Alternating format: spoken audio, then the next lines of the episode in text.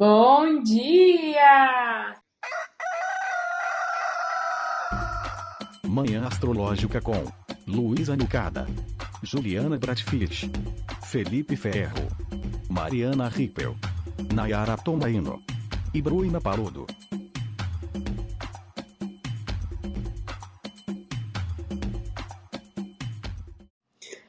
Bom dia! Hoje é 13 de julho, terça-feira, dia de Marte. Eu sou a Luísa Nucada, da Nux Astrologia.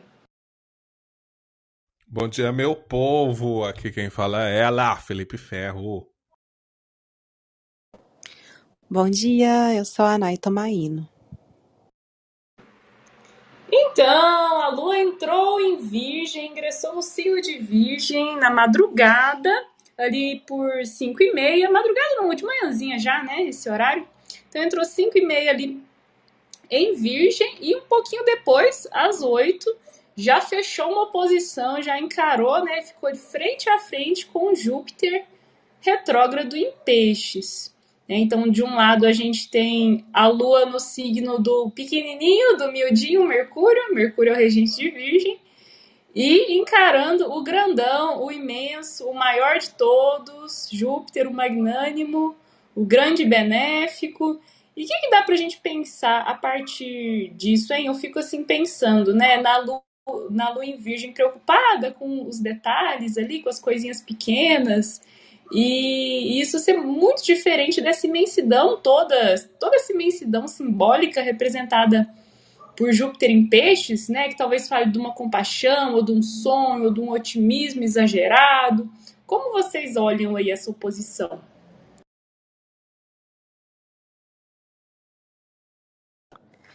Eu acho que pode ser um dia, um momento no qual o nosso emocional tá ali vivendo as suas preocupações, as coisas corriqueiras, mais práticas, né, cotidianas ali.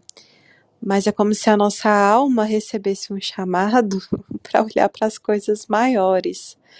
Então pode ser até sim uma conexão espiritual, mas às vezes um chamado sobre as coisas que a gente deseja realizar os nossos sonhos, né?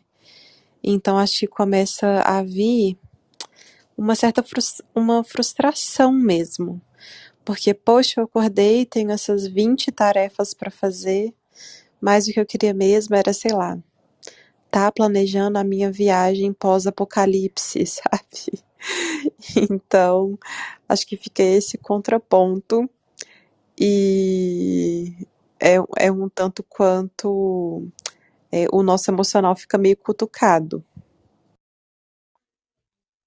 Eu fico pensando também nessa relação do uh, dispositor, né? É uma lua em virgem, então ela está sendo regida por esse Mercúrio em câncer.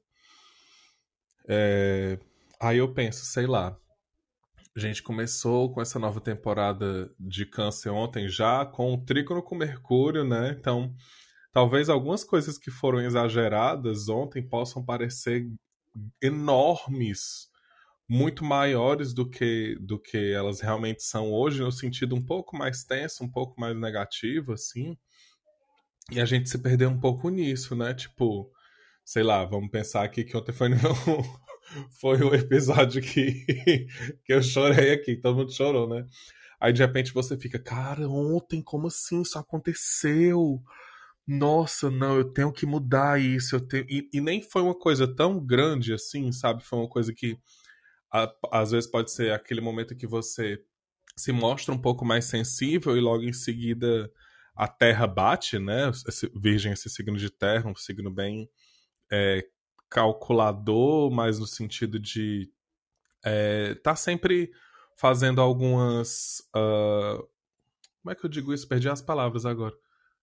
Mas é um signo que tá sempre observando para ajudar, para mudar, para desenvolver, para crescer também, né? E às vezes pode ser que essa. Ah, crítica era essa palavra, muito crítico. E aí pode ser que essa autocrítica se, se encontre um pouco tortinha essa manhã. Pode ser que você acorde assim, nossa, cara, com ressaca emocional, sabe? Mas vai com calma, bonita. Vai com calma, que às vezes pode nem ser tudo isso também. Nossa, ah. gente, eu amei, amigo, essa ressaca emocional. Porque o virgem, às vezes, ele fica meio envergonhado, né, de demonstrar, assim, essa, esse mar de emoções pisciano. Hoje, então, será que a gente pensa, putz, foi too much? Ontem foi too much, dei uma exagerada. Ontem foi um dia dramático, né? É, por conta aí desse, desse trígono, né? Mercúrio em câncer com Júpiter em peixes que rolou, que foi bem bonito, né? Bem emotivo, assim. E talvez essa lua em virgem justamente tentando organizar tudo isso que, que, que tá rolando, tudo que sente, né?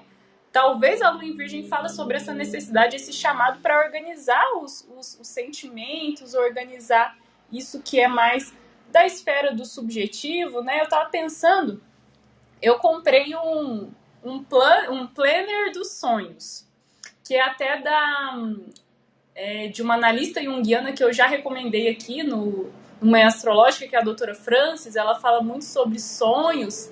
Lá no nosso canal do Telegram tem é, alguma coisa ali sobre, sobre ela, já coloquei o Instagram dela, né? Porque ela comenta muito sobre sonhos, sobre arquétipos, né? E ela desenvolveu um planner, um planner dos sonhos, né? Para anotar, assim, daí tem vários cadernos, assim, tem um que é para sonhos mais longos, outro que é para sonhos mais curtos, e ela dá as instruções, né, dá um nome, um título para o seu sonho, que isso já ajuda a organizar dentro, né, todo esse material do inconsciente é, separar os personagens do seu sonho, e daí vem com, um, com vários adesivos, assim, vários stickers para você colocar lá no, no seu sonho. E, e, eu fiquei pensando, gente, e isso chegou ontem, né? Eu, eu tinha encomendado e chegou ontem aqui em casa. Daí hoje fui escrever o horóscopo e pensei assim, né, por esse lado da lua em virgem, tentando organizar esse material que é interno, né? E acho que acaba tendo muito a ver com essa oposição aí é, com Júpiter em peixes, né? Porque peixes é um signo muito sonhador, é um signo que navega, que nada bastante nessa dimensão assim onírica da imaginação, né? Da que viaja, né? Então talvez seja uma manhã principalmente, né, que a gente tenta organizar todo esse até esse caos interno aí que muitos de nós devem estar passando por conta de tudo que está se passando, né? Por conta desse Brasil 2021 aí, né? Então pode ser bom você tentar dar uma aterrada, né? Nesse sentido de até buscar entender o que você vem sentindo, né? Temos aí então essa oposição Lua em Virgem, Júpiter em Peixes, bem no comecinho da manhã, e aí logo mais para o meio da manhã, perto das 10 horas, a Lua faz um sextil, que é um contato harmonioso, um contato fluente com o dispositor dela, com Mercúrio que está lá em Câncer. Então a Lua em Virgem está num signo regido por Mercúrio e ela vai fazer um contato harmonioso com Mercúrio, que por sua vez está num signo regido pela Lua, que é Câncer. Né? Então a gente tem aí um contato bem, bem legal mesmo, bem fluido, porque além de ser um sextil, que já é harmônico, já tem a natureza de Vênus, ainda tem a mútua recepção, né? Quando um planeta está na casa do outro, está no domicílio do outro, a gente chama isso de mútua recepção, né? E a gente pode pensar no, no significado de Mercúrio fluindo bem com os significados da Lua, né? Então a gente pensa na Lua, pensa em emoção, pensa em acolhimento, pensa em memória, e a gente fala de Mercúrio, fala de escrita, de comunicação, de pensamento, atividades mais mentais, né? E esses dois é, balaios de, de temas, né? Casando, é, é, dando certo junto, né? Me parece uma, uma manhã interessante assim para estudos, para comunicação, mensagens, né? Vocês concordam comigo? Total e completamente. Total e completamente. O que é muito, muito interessante é sempre. Assim, eu fico emocionado, eu perco as, as palavras. Uh, ligaram um liquidificador aqui. Uh, quando a gente fala de recepção aqui, é o momento que eu mais gosto. Porque uh, às vezes algumas pessoas não se ligam da importância que é a gente observar isso e o quanto isso pode, de alguma forma, trazer sub informações um pouco mais, mais é, sutis sobre o céu, né?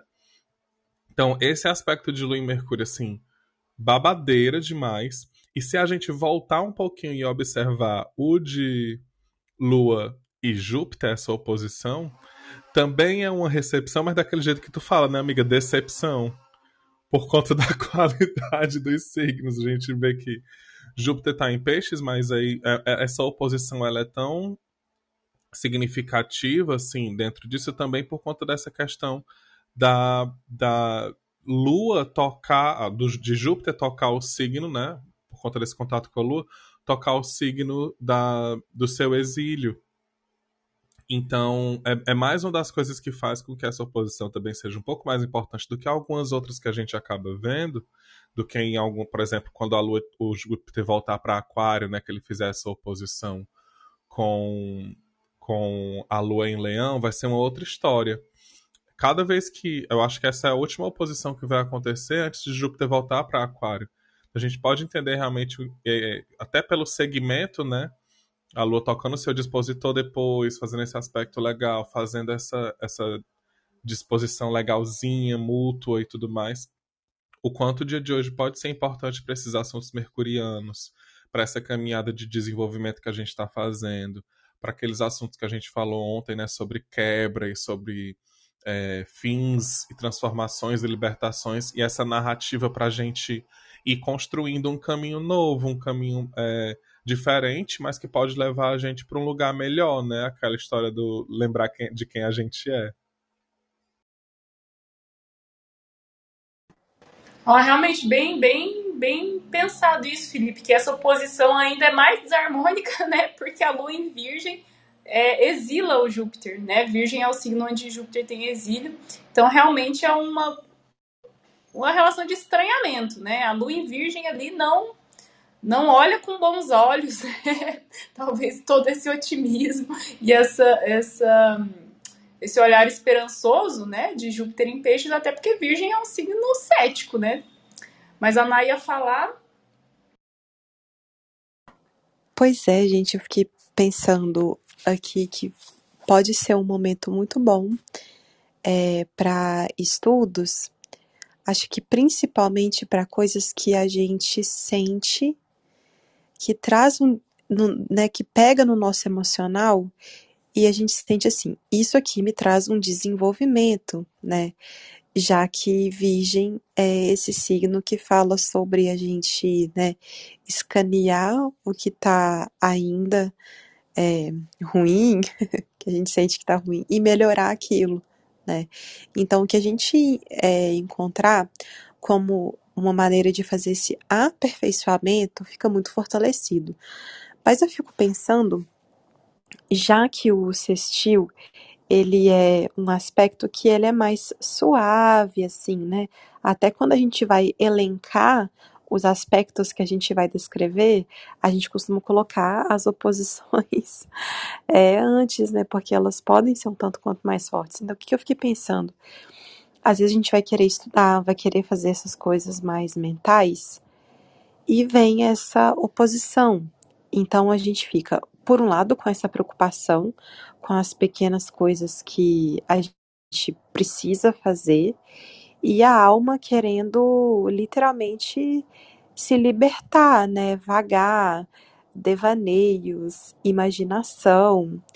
E acho que a gente tem uma coisa perigosa no Virgem que é, eu faço lá o meu checklist, né? Aí eu tenho que ter as condições lá perfeitas para conseguir passar para o próximo passo. E se a gente ficar nessa de, ai, ah, preciso organizar, vou aqui organizar o meu horário de estudo, preciso passar por isso, isso e isso, às vezes é uma coisa difícil, uma coisa mais demorada, que a gente podia deixar isso para lá para conseguir, né, sei lá. Você tem uma prova para estudar 10 coisas aí você não passa do item 2, é melhor às vezes você deixar esse item 2 para lá, para que você consiga ter um estudo geral das questões, né? Mas aí, não, às vezes o virgem ele fica agarrado ali porque ele quer que aquilo ali seja perfeito. E aí vem essas, às vezes essas questões, né? porque do peixes, né? por que, que eu tô fazendo isso? Ai, queria estar tá fazendo outra coisa, né? E a mente às vezes pode se perder. Então, acho que às vezes vem a vontade de fazer essas coisas práticas, estudar e etc. Mas eu fico pensando se na prática vai funcionar também. O bom é que essa posição foi às 5 e meia, né? então, ao longo do dia, ela vai se dissolvendo. a lua ali em virgem, esforçada, tentando ser certinha, tentando ser boa aluna, né? E o Júpiter e o Peixes lá puxando para outro lado, ai, que dó de mim, ai, não aguento mais. daquele, daquele é, famoso vitimismo pisciano, né? É interessante esse embate aí, né? Ainda bem que já passou, né, Nai? Ainda bem que você falou, ficou lá 5 e meia né? Agora está muito mais próximo, né? Esse esse sextil aí bem bem bem fluente, né? Então vamos vamos buscar aproveitar, né? Se você tem alguma coisa para escrever aí, se tem um texto que que está meio travado, quem sabe flua mais fácil, né? Justamente por conta dessa fluência entre raciocínio, lógica, essa parte mais mental mais dura, assim, né? é, de virgem, mais crítica, e o, o molho, né? O molho quem dá é o câncer ali, né? O molinho ali do, de, é, de um, de um, é, um, um link com o emocional, um link com a memória, né? Com algo mais fofinho, assim, né? Então, quem sabe sai aí uma mensagem que ela é certeira no sentido de comunicar o que precisa, mas também de tocar as pessoas, assim, né? De usar a sensibilidade aí como lubrificante, assim, digamos, né? E aí, minha gente, temos outro encontro que daí já não é tão harmonioso, né? Já não é tão gostoso, tão fluente, que é da Vênus com Marte, ainda pela manhã. Né? Então hoje tudo acontece pela manhã, todos os aspectos aí tá tudo concentrado na manhã.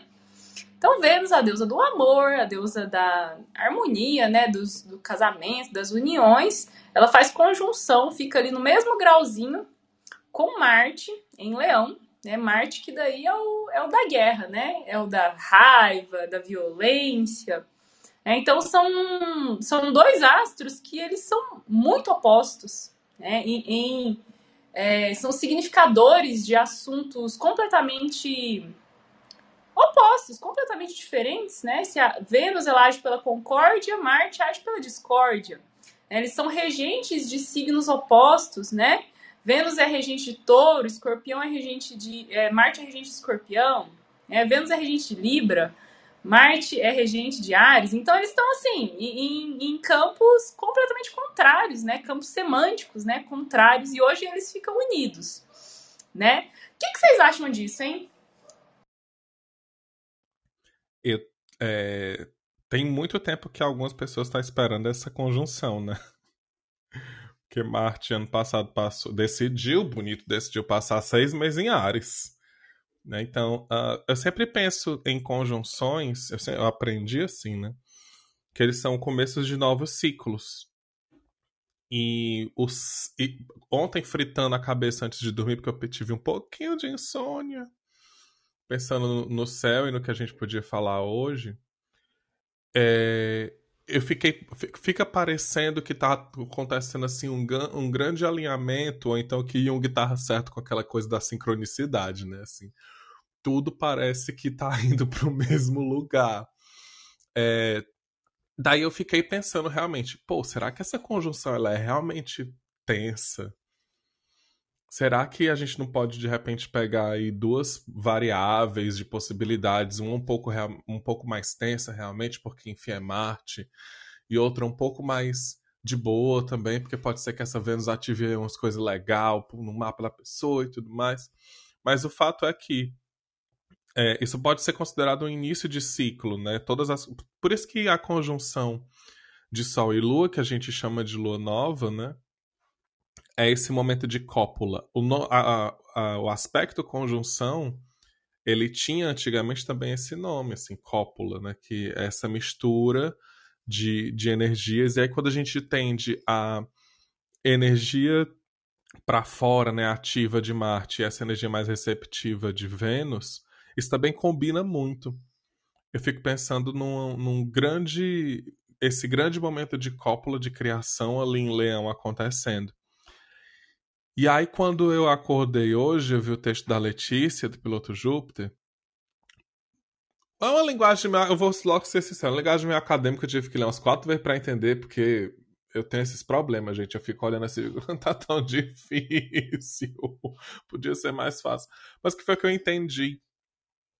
Uh, tem um negócio aí de um tal de negócio de Eros, que ela explica, tentou explicar a teoria bem direitinho, não sei o que, é porque eu sou meio assim, gente. É, e aí no, no, texto ela comenta que Vênus realmente tem essa possibilidade de chegar acalmando Marte, é a única que consegue chegar acalmando esse Marte em Leão. E aí eu fiquei lembrando não só o Martin Leão, né? Qualquer Marte, mas. Eu fiquei lembrando das próprias. Eu acho, não sei o coletivo de Leão, mas eu vou chamar de Matilhas, né? Ali daquela galera. De vídeos que eu via quando era criança e tudo mais, dessa relação, né? Da leoa e do leão chegando, e às vezes ele vindo com muita força, assim, ela olhava para ele, o que é que é? Aí ele parava e realmente tinha aquele momento assim de tipo, ei, cara, foi mal e tal, não sei o quê. Então eu fico pensando nesse, nesses dois tipos de sentimento que a gente pode estar tá passando, pode estar tá sentindo, ou duas opções de agir em cima da mesma situação é, e entender e, que, e nesse momento, né, hoje assim, entender qual tipo de escolha a gente vai tomar, como é que a gente quer iniciar esse novo ciclo, como é que a gente quer realmente projetar as nossas atitudes de alguma forma, né? Como eu falei para vocês, esses dias eu tô muito tilelê. Mas, mas o fato é que, assim, pelo menos aqui, essas coisas já estão se mostrando muito, muito intensas, assim, nessas, é, nessas últimas semanas, né? Ontem mesmo eu tive uma situação que eu fiquei com muita raiva. Nossa senhora, passei muita raiva ontem. Porque se. Vou culpar Mercúrio em Câncer. Mercúrio em Câncer trouxe de volta um, um, um embuste que era uma ex-amiga minha, vindo toda cínica, assim, e tal, me dá feliz aniversário, atrasado e tudo mais, num perfil, ela é bloqueada em tudo, e foi num perfil aí que ela não é não era bloqueada porque eu criei esse perfil depois. Eu fiquei com tanta raiva. Eu fiquei com tanta raiva. E eu fiquei, cara, eu não vou deitar, porque se eu agir dessa forma, é exatamente o que provavelmente essa pessoa quer. É, que eu responda com esse Marte Leão, né? que eu responda desse jeito. Então eu vou simplesmente bloquear mais uma vez e tirar da minha vida. Não eu decido não agir assim, porque é um desgaste de energia muito grande. E mesmo escolhendo isso, gente, quando terminou o dia, assim, eu tava com a ressaca emocional tão grande que eu falei, gente, eu não posso mais ter raiva. Eu não tenho mais idade para ter raiva. Não tem como. As senhorinhas precisam de calmaria, chá, né, gente?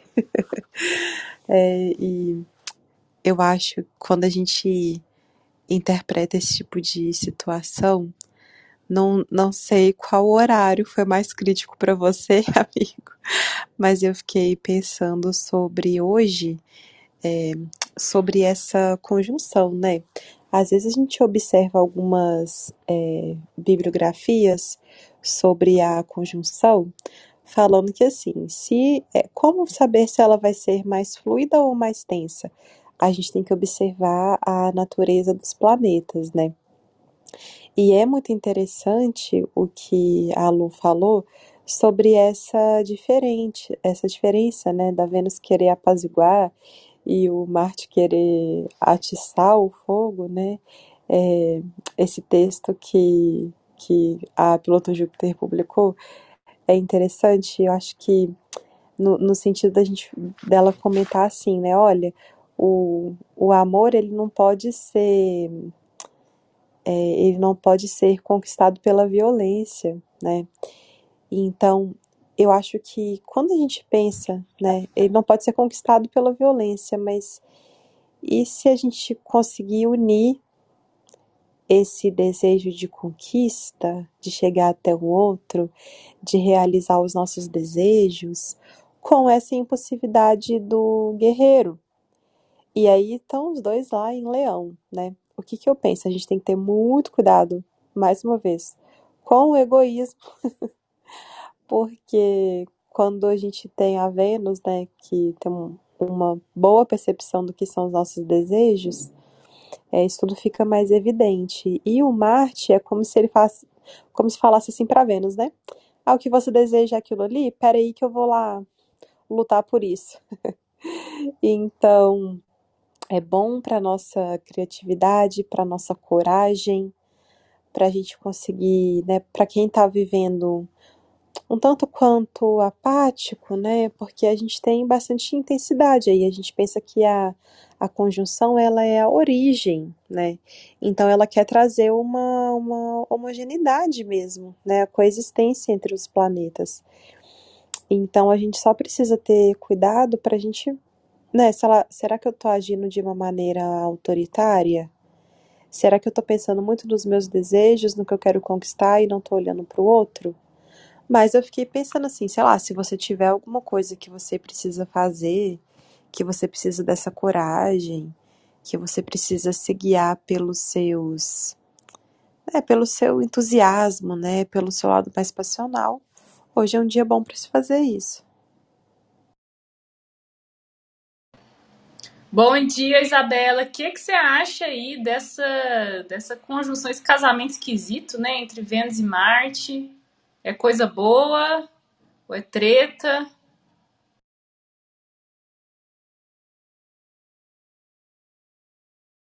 Bom dia, meninas. Bom dia, menino. É, então, eu fui correndo lá ler o texto da, da Letícia Nossa, quando o Felipe falou, porque. Só um minutinho, gente. Gente, eu tô desinformado, não li esse texto ainda. Vou ter que encerrar a sala primeiro. Mas tô curiosa, fiquei curiosa para ler. Mas assim, vou falar duas coisas que me ocorreram é, observando aí essa conjunção de dois assuntos que estão meio pegando agora nas notícias, né? O caso lá do DJ Ives e o documentário, a série documental, não sei, da Elise Matsunaga que eu tô doida para assistir. Algumas clientes já comentaram comigo. Já vi uma discussão é, entre é, feministas que eu sigo, feministas que eu admiro, né, sobre é, a questão de que o cara era um, um consumidor de, de, pornografia e prostituição. E para, eu não, não, sei detalhes da história, né? Eu nunca li muito sobre o caso, mas parece que era um cara escrotão, assim. E que ela, né, é, é ele, ele a conheceu, né? O Yoki lá conheceu a Elise num, num desses sites, né, de, de agenciamento de prostitutas, né?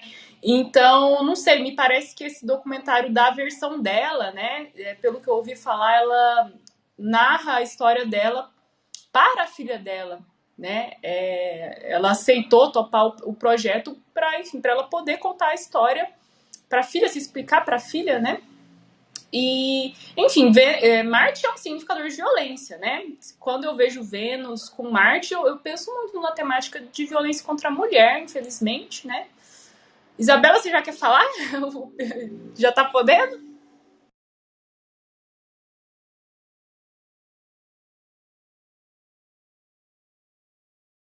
Bom, vamos continuar conversando aí. Quando a Isabel tiver uma folguinha, quando a Isa tiver uma folguinha, ela, ela abre o microfone.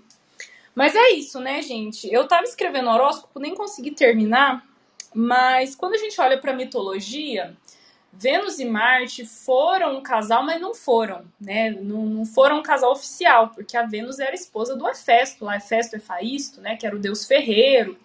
Ela foi prometida é, é, em casamento para ele, né? Mas ela tinha essa paixão ardente por, por, por Marte que era um clássico boy lixo, é, é, masculinidadezinha pequena, assim, né? Ou seja, violento, é, birrento e, e, muito esquentado, né? Ele não tinha muito prestígio entre os outros deuses, justamente por esse caráter muito, muito bélico, né? Mas a Vênus meio que morria de amores por ele, né? E eles eram amantes. Tem até um episódio que o Hefesto, o marido, né, é, arma uma rede lá para pegar os dois no flagra, né? E acusar Vênus de, de adultério. Então, tem essa coisa, assim, sabe? De.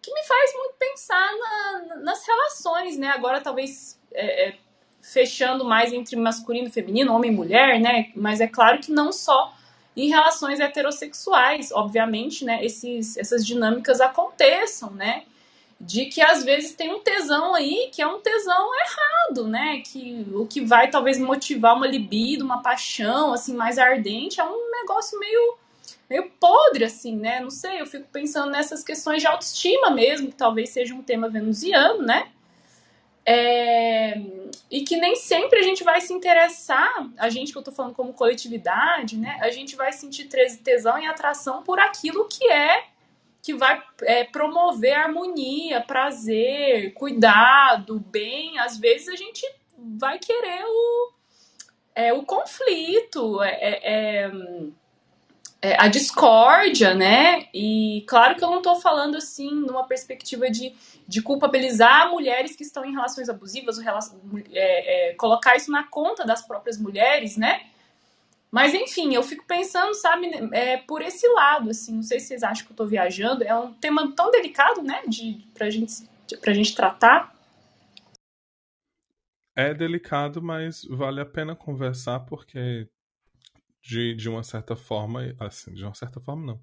A gente sabe que isso está acontecendo o tempo inteiro, né? É, por mais gatilhoso que seja, realmente assim é, é, como a, é como a gente sempre fala. A astrologia é um espelhamento de coisas que estão acontecendo entre o céu e a terra. Assim. Então, se, se isso está rolando, a gente pode, de uma certa forma, não aqui utilizar de é muito importante para quem está ouvindo. Isso aqui não é utilização de aspectos que estão no céu para justificar coisas que estão acontecendo aqui. Mas sim essa observação das, uh, entre várias aspas, coincidências que acontecem, né? E, e isso é, é, é, importante de ser dito e de ser apontado e de conversar mesmo. A gente precisa aprender a. Ou então, sei lá, exercitar essas. a, a tocar nesses assuntos, né? Conversar sobre esses pontos e, e enfim ajudar. A gente pode também ajudar. Acho que faz muito sentido, Lu, principalmente porque a gente pode falar sobre esses amores tóxicos, né, sobre relações abusivas, mas e isso pode acontecer em vários níveis diferentes, né? Então pode ser num nível mais violento, representando, né, essas mulheres que são vítimas, mas até para pessoas que estão em relacionamentos que foram assim levemente tóxicos, né? Ou para pessoas que estão aí tentando entender, né? Às vezes tá num relacionamento sério e se interessa por outras pessoas, o que fazer mesmo com esse instinto e com esse impulso, né? Eu tô assistindo uma série agora bem interessante que fala sobre é assim, né? Obviamente tudo muito romantizado porque é uma série. Mas é, acho que em português ficou Eu, Tu, Ela, que fala sobre um casal poliamorista. Então, é, às vezes a gente vai precisar entender um pouquinho melhor, né, na sociedade como funciona esses é, essas diversas formas de amor, né? E enquanto Marte fala sobre esses impulsos de uma maneira mais violenta, ele pode falar também sobre essa motivação, né? Não sei se eu estou sendo muito sobre as motivações, né? O que nos motiva, o que nos leva a começar algo, né? Não sei se eu estou sendo muito positiva, mas fiquei pensando sobre esses diversos espectros, né? Que esse, porque assim, um aspecto de uma forma ou de outra, ele vai falar sobre algo que a gente está vivendo, né? Então, mesmo que a gente não perceba, então, às vezes, para a gente conseguir traduzir para o nosso dia, né? Mesmo que não seja algo necessariamente romântico, apesar de Vênus ter a Vênus que é acompanhada por Eros, né, ter esse lado bem romântico, mas às vezes até, sei lá, um projeto que você quer materializar, que você quer que ele é, seja monetizado, né, então a gente ir vendo, né, o, o qual é, pode ser a representação disso nas nossas vidas. Eu não acho não que você tá, que você tá enfeitando, não. Não, Nai, até, até ontem eu vi de, de, de um jeito mais positivo, né? Ontem que foi esse dia que a Lua passou por Leão, primeiro fez conjunção com Vênus e logo depois fez conjunção com Marte, né? Eu olhei bem para essa coisa do entusiasmo mesmo, né? Da Lua, do emocional se conectar com os desejos, com o que a gente quer, né? Ali passar por Vênus e, e talvez é, é buscar esse prazer, buscar o que é da satisfação, né, o, o, que é valioso, e depois encontrar com Marte e ir atrás disso, né, e buscar e lutar e combater para conquistar aquilo, né? Então eu acho que é uma união interessante, assim, talvez entre esse lado mais receptivo da Vênus e o lado mais ativo de Marte, né? Aquela coisa do, do a fome com a vontade de comer, né? Daí você vai atrás da, daquilo. É, então eu acho que pode sim também, de fato, assim, é, é, dá pra gente analisar por vários ângulos, né?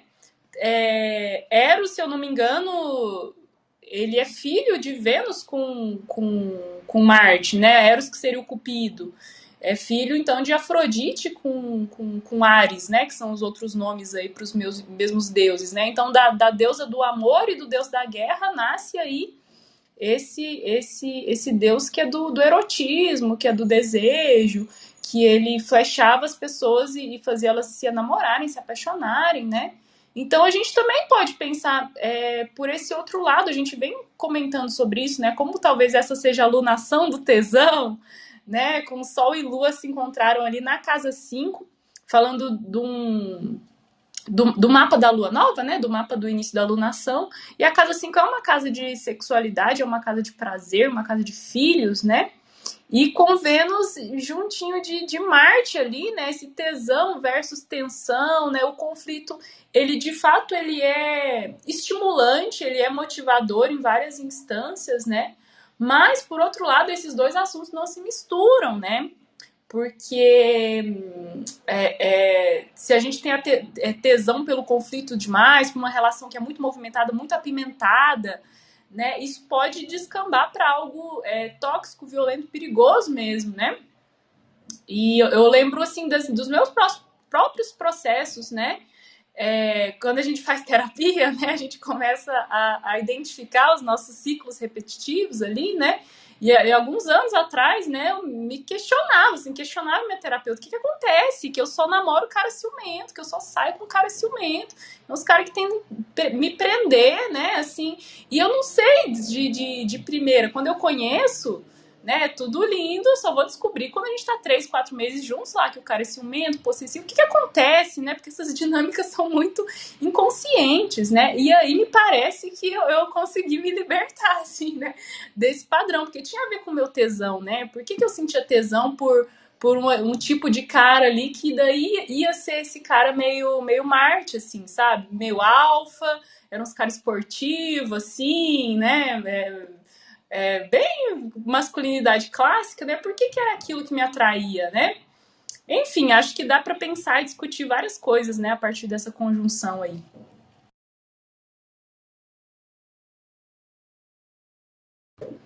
Venham conversar com a gente, pessoal.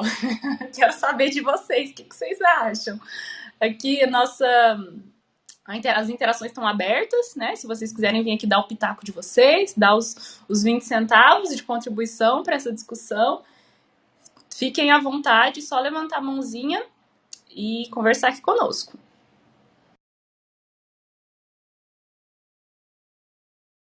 Essas semanas têm sido, não sei se vocês percebem assim, mas é, ou então sou eu mais uma vez.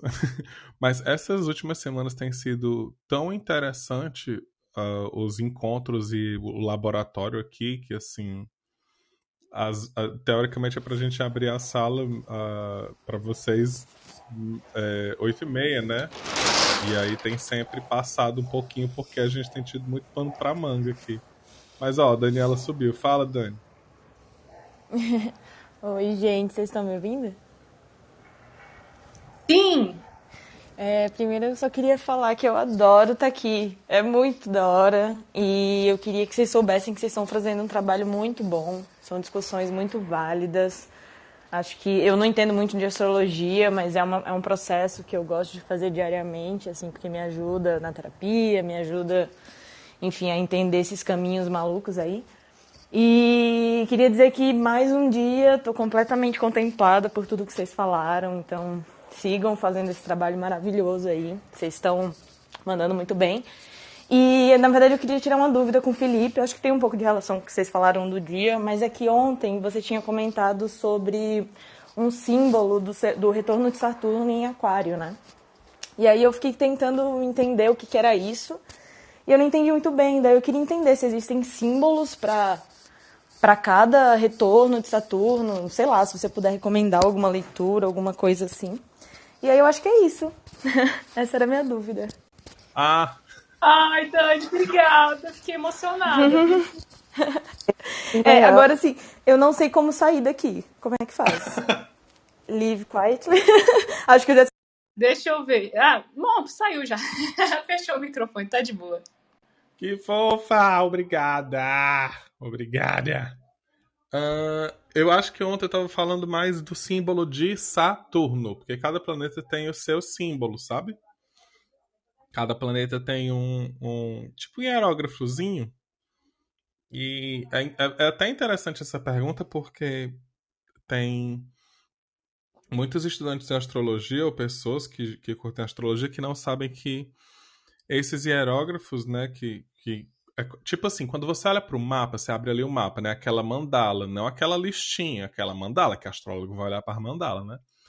Você tem lá o símbolo dos signos, aí dentro tem os símbolos dos planetas e tem os tracinhos. Eu estava falando do símbolo de Saturno mesmo, assim. Mas é interessante porque. Uh... Não, mas espera, respondendo a tua pergunta, não tem símbolo para todo retorno de Saturno, isso não existe. Saturno, o que é que acontece? Quando você olha para o seu Saturno, ele está num signo específico, né? Então você vai ter ali, sei lá, o símbolo de Saturno, que é como se fosse uma cruzinha e uma meia-lua para baixo. E aí tem o seu signo, né? o signo que está ali, que, que Saturno tá, que no meu caso é Aquário. Por isso que eu comentei da, do pote, né? De, quebrado, derramando água com o símbolo de Saturno. E aí, como eu tenho Saturno em Aquário, bateu com o meu retorno de Saturno, entende? É mais a questão de simbolismos, assim. Mas é interessante falar desses, desses hieroglifos e desses símbolos dos planetas, porque tem uma teoria por trás deles, né? Que a gente trabalha com três símbolos principais, que seria o ciclo, é, a lua e a cruz, né? A cruz representando a matéria, a lua o espírito, o sol, o espírito. Eu me esqueci muito, eu me esqueci um pouco agora.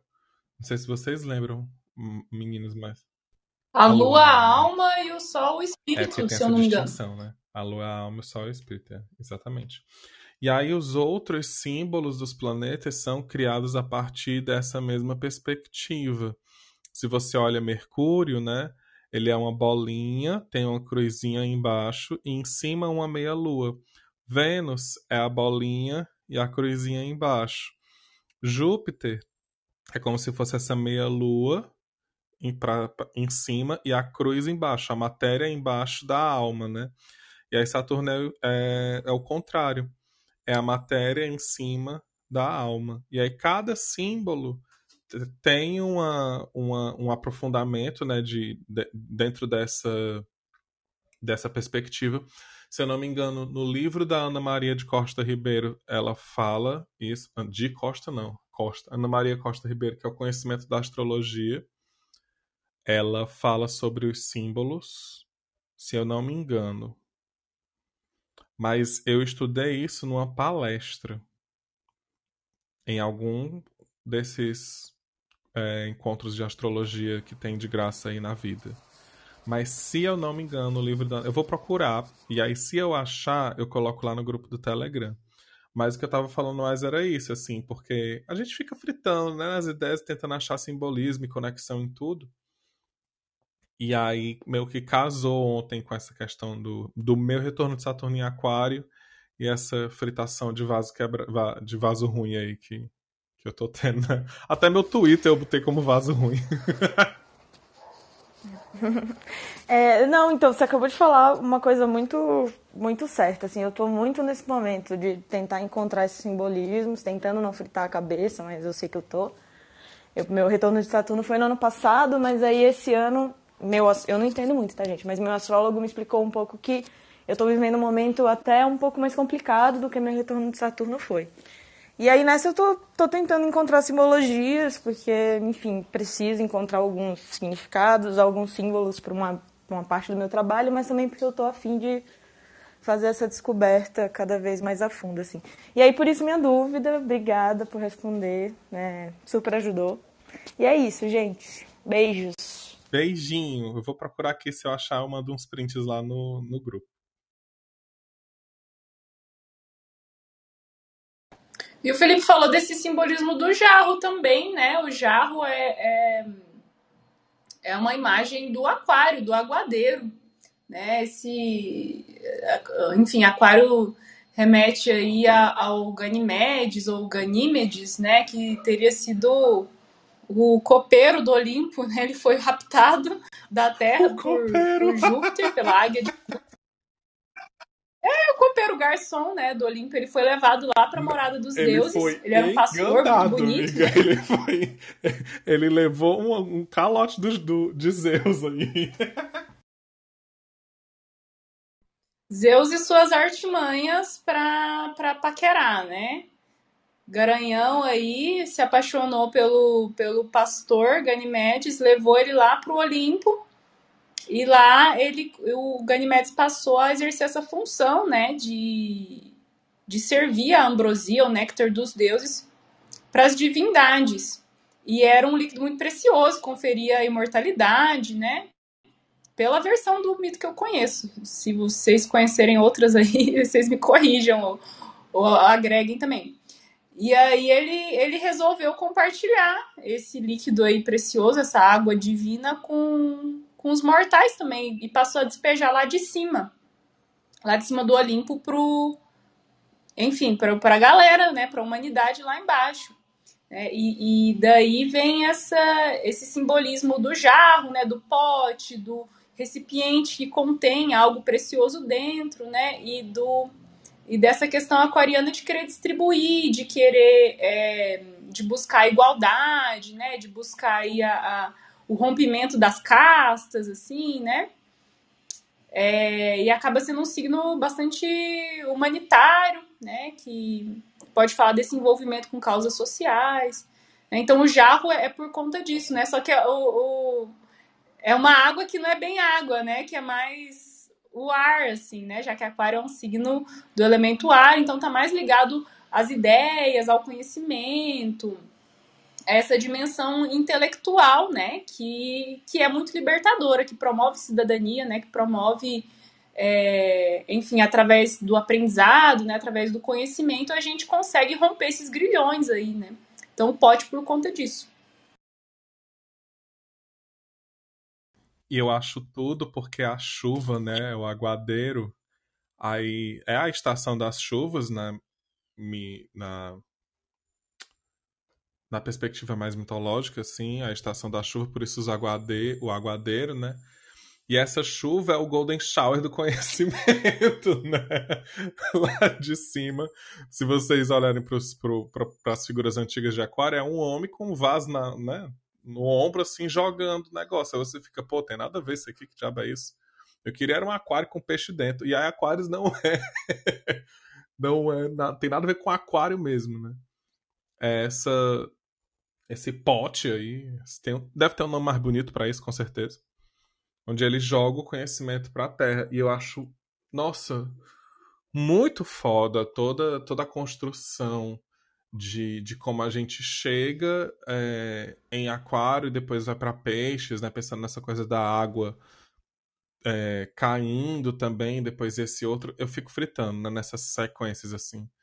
Nesse signo mutável que vem depois, que é o resumo de tudo, né? Que parece que ele já pega esse conhecimento que foi jogado ali por aquário e já transforma nessa síntese e tudo mais. E estudar os arquétipos, as mitologias, as histórias assim é muito legal para você realmente entender o que é que como é que a gente realmente olha para cada signo, né? Porque quando você percebe que dentro desse mito, ele estava quebrando o sistema, né? Ele estava pegando, ah, esse néctar aqui que dá o conhecimento das porra toda pros deuses, e a gente lá embaixo naquela putaria, pois esperar ainda, minha irmã, que vai ser mais tarde.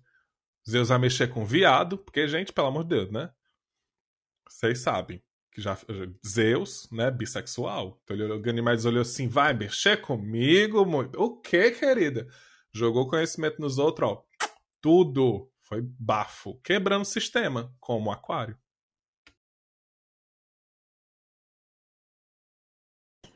Essa interpretação do mito foi tudo, amigo.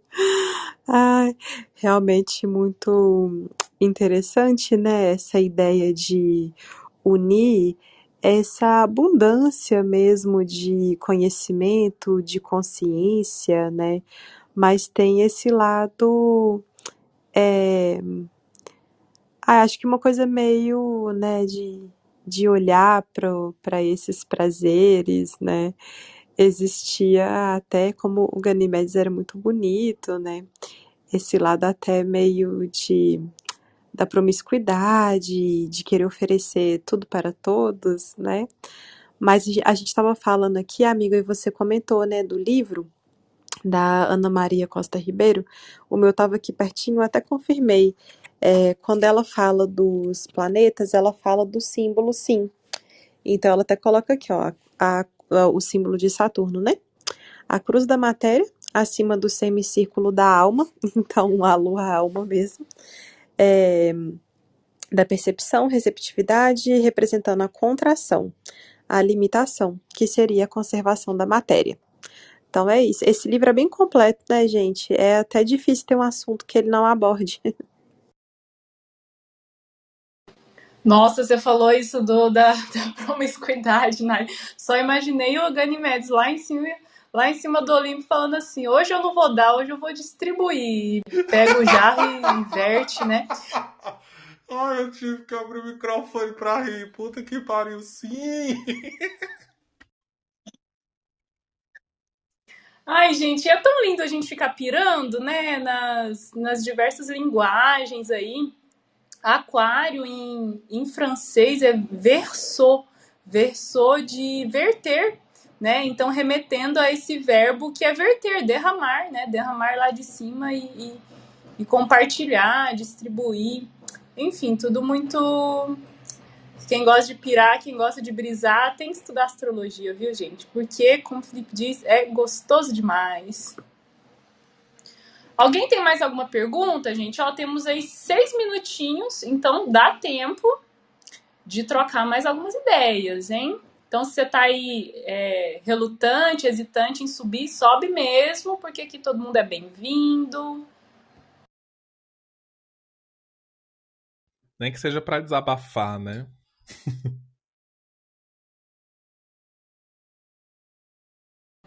Ai, mas sabe que voltando lá na conjunção Vênus e Marte, você, a Nai falou dessa coisa do como analisar né, a natureza de uma conjunção né, você vai ter que olhar os planetas que estão ali envolvidos, né? Então, talvez uma conjunção de Lua com Mercúrio tenha um, um lado super é benéfico, interessante, né? Porque, enfim, tá falando aí do desse, desse astro da mente racional com o astro da mente emocional, né? Emoção intelecto ali unidos, né? Então tem umas conjunções que tem a cara de tudo de bom, né?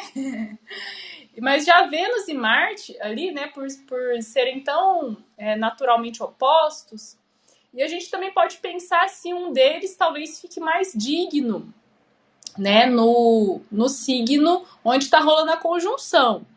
É, no caso aqui de Vênus e Marte é Leão, só que nem Vênus nem Marte tem dignidade é, no signo de Leão, né? Não tem domicílio, não tem exaltação, né? Não, não, não são regentes da triplicidade, do fogo. Então também talvez não, não, a gente não consiga entender melhor é, é, analisando esse, esse, signo aí, né? Mas se a gente pensar que Marte é colérico, ele tem esse temperamento que é do fogo, e Leão é um signo de fogo e, portanto, colérico, né? É, talvez ele saia ganhando aí nessa, né? Um, porque Vênus, ela é úmida, né? Ela, alguns autores colocam ela como sanguínea, né? Que seria do, do temperamento do ar, e outros, me parece que a maioria colocam como fleumática do temperamento da água, né? Mas tanto sanguínea como fleumática tem aí a questão da, da água, né? A Vênus ela é úmida, né? Ela, ela fala dessa umidade que, que promove a conexão, né? A conexão emocional, que promove, é, é, que facilita, né? É, é enfim, que lubrifica, né? Então a água é um lubrificante social e lubrificante sexual também, né? Enfim. É, e, e Vênus em Leão talvez fica muito ressecada, né? a, o fogo ele é seco e quente, né? Isso talvez ressecando Vênus e, e ressecando de alguma maneira nossa capacidade diplomática, nossa capacidade de entender, de compreender ali, né? É, é, e talvez nessa a discórdia ganhando um pouquinho mais, assim, talvez, né? Marte se, se, se sentindo melhor ali, num signo do mesmo temperamento que o dele, e, e talvez a raiva, né? ou o, o, corte fale mais alto do que do que a tendência a fazer as pazes, né? Porque Vênus faz as pazes, apazigua, ela une, né? Enquanto que Marte tem essa função que é muito nobre também de separar, né? O, o Gui fala isso, o Guilherme do, do Nodo Norte, que, por exemplo, o divórcio, que é um, um simbolismo de Marte, ele é muito bem-vindo, né? Se você tá numa relação ruim, infrutífera, infeliz, o divórcio é uma benção, né? Então Marte é, faz os cortes necessários. Né? Então fiquei pensando nisso, assim, né? O, o mais massa é porque a gente tem, e vocês aí também têm a oportunidade de pegar tudo isso que a gente está falando aqui, observar e trazer aqui para esse laboratório, né? Porque é isso, assim, o que mais massa disso tudo é ter essa interação entre pessoas, entre astrólogos, entre estudantes de astrologia, amantes da astrologia, e a gente ficar fritando nessas coisas de uma forma positiva e entender. E, inclusive, ter a possibilidade de entender que para algumas pessoas vai, vai é, bater de um jeito e para outras pessoas vão bater de outro jeito, né? Então, é, eu acho que é um dia super interessante para a gente observar e ver aí o que é que acontece. Observar num ciclo maior também, porque já que é uma conjunção, né? De repente, aí, se você quer fazer uma pequena pesquisa astrológica, quando é que vai rolar de novo essa conjunção, né? Quando é que, que vai acontecer, onde é que bate no seu mapa e tal. E a gente observando e trazendo aqui essas, essas histórias da gente também, que acaba sendo bem. É, sei lá, uma, uma amostra real, né? Ontem a gente saiu daqui todo gratiluz, paz e amor. É a primeira coisa que acontece depois que eu saio é passar uma raiva enorme, porque tá tendo uma conjunção de Lua e Marte. Eu fico, cara, que ódio! e é isso, né?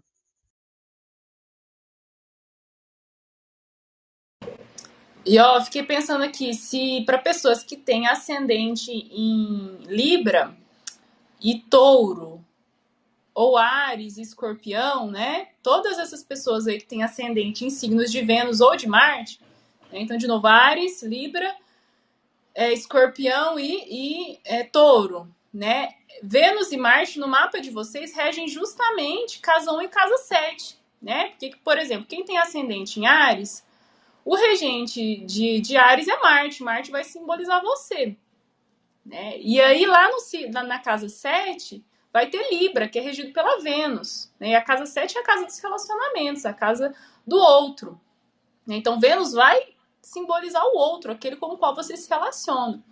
Né? Então, pessoas que têm esses ascendentes aí, essa conjunção Vênus-Marte pode estar falando mais especificamente dos seus relacionamentos, né? Porque vai estar aí, tá aí justamente pegando os significadores, né, tanto de você mesmo quanto das outras pessoas, né, do, do outro, do sócio, do, do marido, da esposa, do namorado, da namorada, aquele com qual você se relaciona, que estão juntos ali e tem um negócio meio pegando fogo.